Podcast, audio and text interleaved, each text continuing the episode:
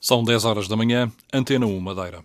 O submarino Arpão, um dos dois da Armada Portuguesa, está este fim de semana na Madeira para conhecer em mais detalhe daqui a pouco. Delegações da área da saúde da Madeira dos Açores estiveram reunidas no arquipélago vizinho. Do encontro saíram vários entendimentos que irão resultar em futuras colaborações. Machico irá ter uma rede de sítios de interesse geológico, ecológico e também paisagístico. Daqui a pouco começa a edição da Rampa dos Barreiros para automóveis clássicos.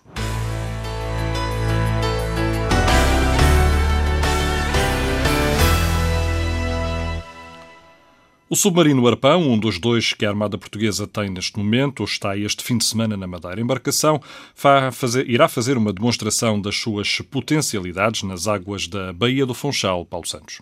O submarino Marapão, dentro de pouco tempo, parte para uma viagem de demonstração das capacidades ao representante da República e a outras entidades. Aqui comigo está o comandante do navio, o capitão-tenente Henrique Esferado. O que é que vai acontecer nesta demonstração de hoje? Nós vamos demonstrar todas as reais capacidades do submarino, com exceção de, do, do, lançamento ou disparo de armas. Portanto, vamos fazer uma demonstração da de, de capacidade que nós temos em termos de sensores. Portanto, desde, desde os nossos sonares, aos nossos sistemas de guerra eletrónica, uh, também aos nossos sistemas de, de detecção de comunicações. Efetivamente, é um, grande, é um navio com uma capacidade enorme no que diz respeito aos sensores, mais do que até de armamento, é uma plataforma de sensores com capacidade uh, muito, muito impressionante de recolha de informação. Em relação à curiosidade, é normal os submarinos despertarem curiosidade, estes em particular. Eh, como é que tem sido eh, o número de visitantes nestes dois dias em que esteve aberto ao público? Nestes dois dias eh, temos uma média de 1.400 habitantes, 1.400 visitantes em dois dias, sendo que ontem tivemos 961 visitantes. É um número impressionante que, que, que, nos enche de orgulho, em especial também pela forma como temos sido recebidos aqui no Funchal. Ainda hoje vai ser possível visitar o navio? Exatamente. Depois das, das 16 horas é possível visitar o navio, até às 19h30 e depois das 20 até, até às 22 o navio está aberto a visitas. Bastantes visitas, ainda falta a tarde de hoje. Para já, eh, nesta manhã, há uma visita, uma demonstração das capacidades operacionais às entidades regionais, entre as quais o representante da República.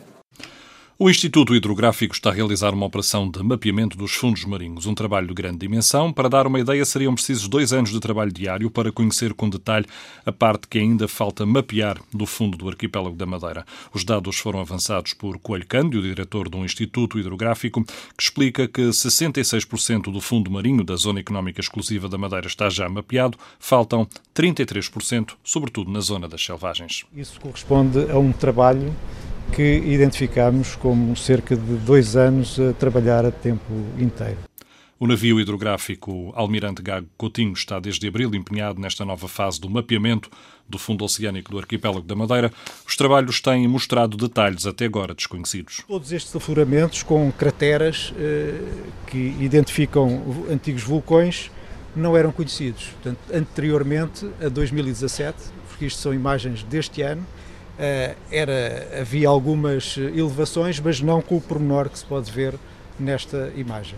Até ao final do mês de agosto, o mapeamento continua com o navio Almirante Gago Coutinho. A partir de outubro, de outubro, o trabalho será feito por um navio mais pequeno, o Andrómeda.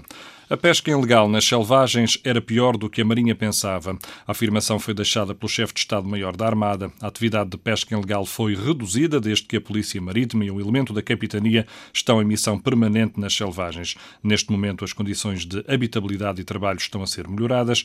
Obras que decorrem há mais de um ano estarão concluídas até o início de julho, conforme confirmou aos jornalistas o chefe de Estado-Maior da Armada, Silva Ribeiro. Nós já poderemos libertar a parte da residência dos vigilantes que estava a ser ocupada pela Polícia Marítima e pelo elemento da Capitania e passarmos esse pessoal para o primeiro andar, de forma a que uh, os cientistas, quando vão trabalhar para as selvagens, possam usufruir dos espaços que eram habituais. Para além disso, também já temos uh, uma pequena capacidade na selvagem pequena. Ontem, por exemplo, já foram testadas as comunicações da Câmara que está na selvagem pequena com grande sucesso para a selvagem grande e, portanto, é tudo controlado a partir da selvagem grande.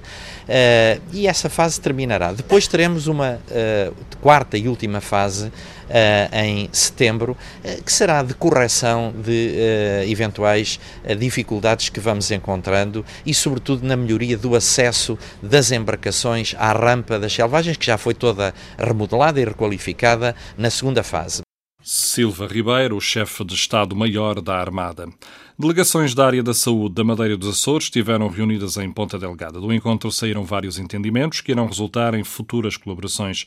A experiência do número de emergência 112 nos Açores e a resposta a catástrofes na Madeira são parte das partilhas que vão ser ultimadas nos próximos tempos. O secretário Pedro Ramos fez um balanço a este encontro entre arquipélagos. Em primeiro lugar, quero salientar o princípio de reciprocidade que foi, de facto, assinado entre a Secretaria Regional dos Açores da Saúde dos Açores e da Região da Madeira Madeira, que permite de facto aos cidadãos de uma região e de outra poderem ser assistidos de uma forma gratuita quando se encontram numa região ou noutra.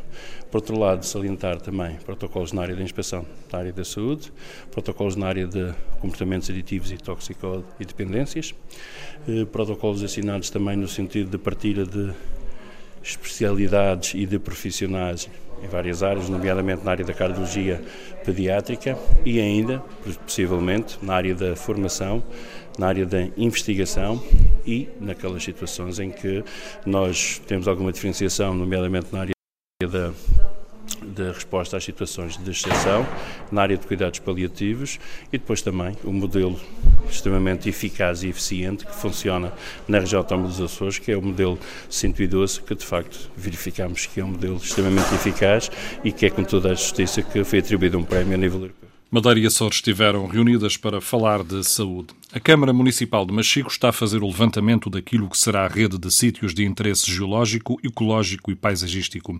O trabalho está quase pronto, está a ser feito há três anos por um professor destacado e só deverá ser implementado no próximo mandato, ganhe quem ganhar as próximas eleições.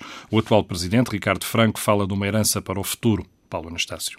Geossítios, miradouros, trilhos, grutas, são vários os pontos de interesse em Machico alguns visíveis e conhecidos, mas outros escondidos e esquecidos pelo tempo. As Furnas do Cavalum são apenas um exemplo da riqueza patrimonial que a Câmara quer que esteja acessível a todos, madeirenses e turistas. Ter a oportunidade de conhecer novos, novas qualidades, novos sítios, com esse, com esse potencial uh, e que até agora têm estado, enfim, completamente escondidos, seja pela vegetação, seja por, Uh, temos, por exemplo, as Furnas do Cavalão, que é um, um dos ex-libris uh, uh, em termos geológicos do, do nosso Conselho. Mas há mais, muito mais, diz Ricardo Franco. O autarca realça que Machico tem tanto para revelar e assim preservar que a rede de sítios de interesse só poderá ser implementada a partir do próximo ano. O levantamento tem sido um trabalho exaustivo.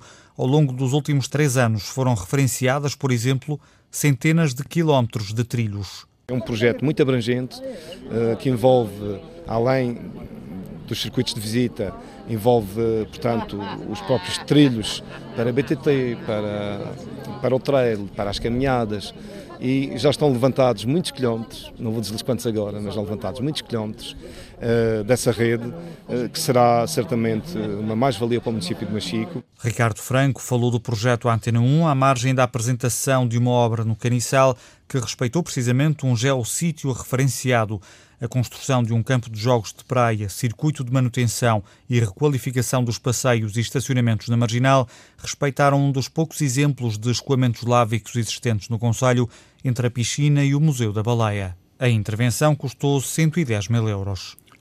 Leontina Seródio é a candidata do CDS-PP à Câmara Municipal de Santa Cruz. Depois de dois mandatos a apoiar o movimento de cidadãos, o CDS volta a ter uma candidata própria.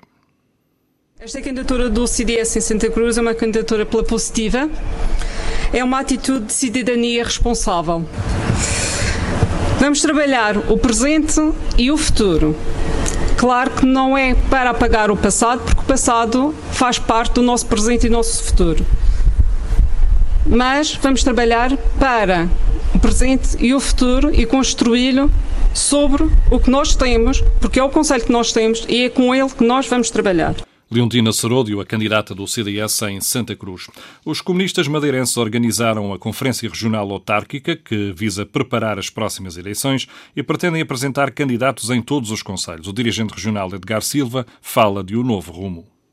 Nós uh, assentamos a nossa intervenção na realidade concreta que é feita de injustiças cada vez maiores, de desigualdades sociais, de desigualdades territoriais, de uma exploração de tanta e tanta gente que vive na pobreza, da exploração que não para de aumentar. Então, para responder a esta realidade concreta, há de passar por um novo rumo, com novas prioridades, com novos objetivos que tragam uh, essa possibilidade que está ao nosso alcance garantido de um novo rumo para o desenvolvimento regional. Os comunistas estiveram reunidos este fim de semana para prepararem as eleições autárquicas.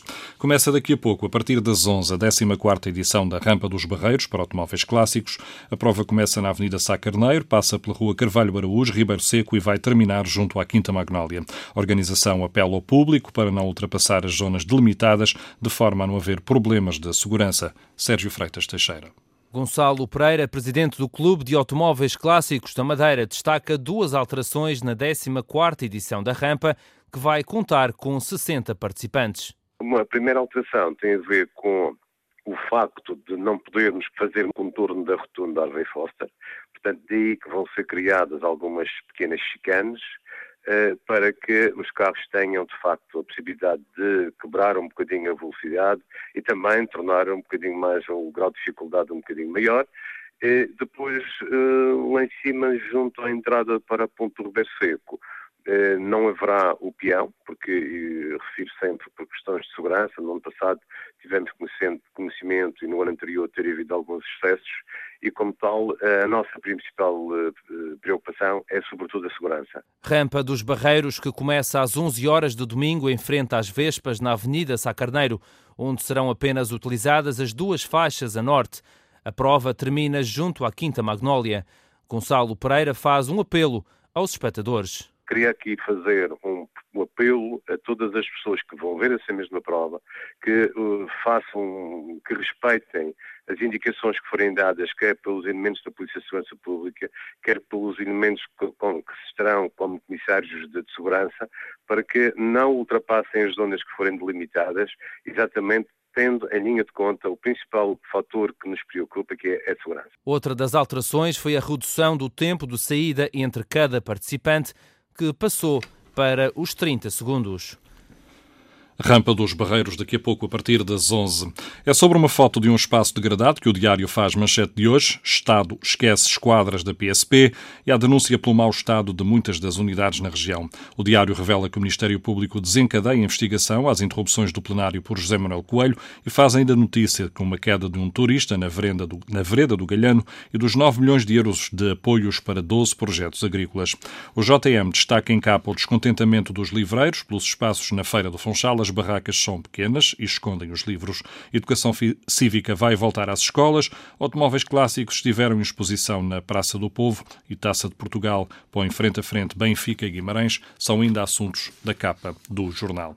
Períodos de céu muito nublado, possibilidade de chuva, vento fraco moderado do quadrante oeste, 25 graus de máxima é a temperatura prevista na cidade do Funchal. O ar está com 60% de umidade.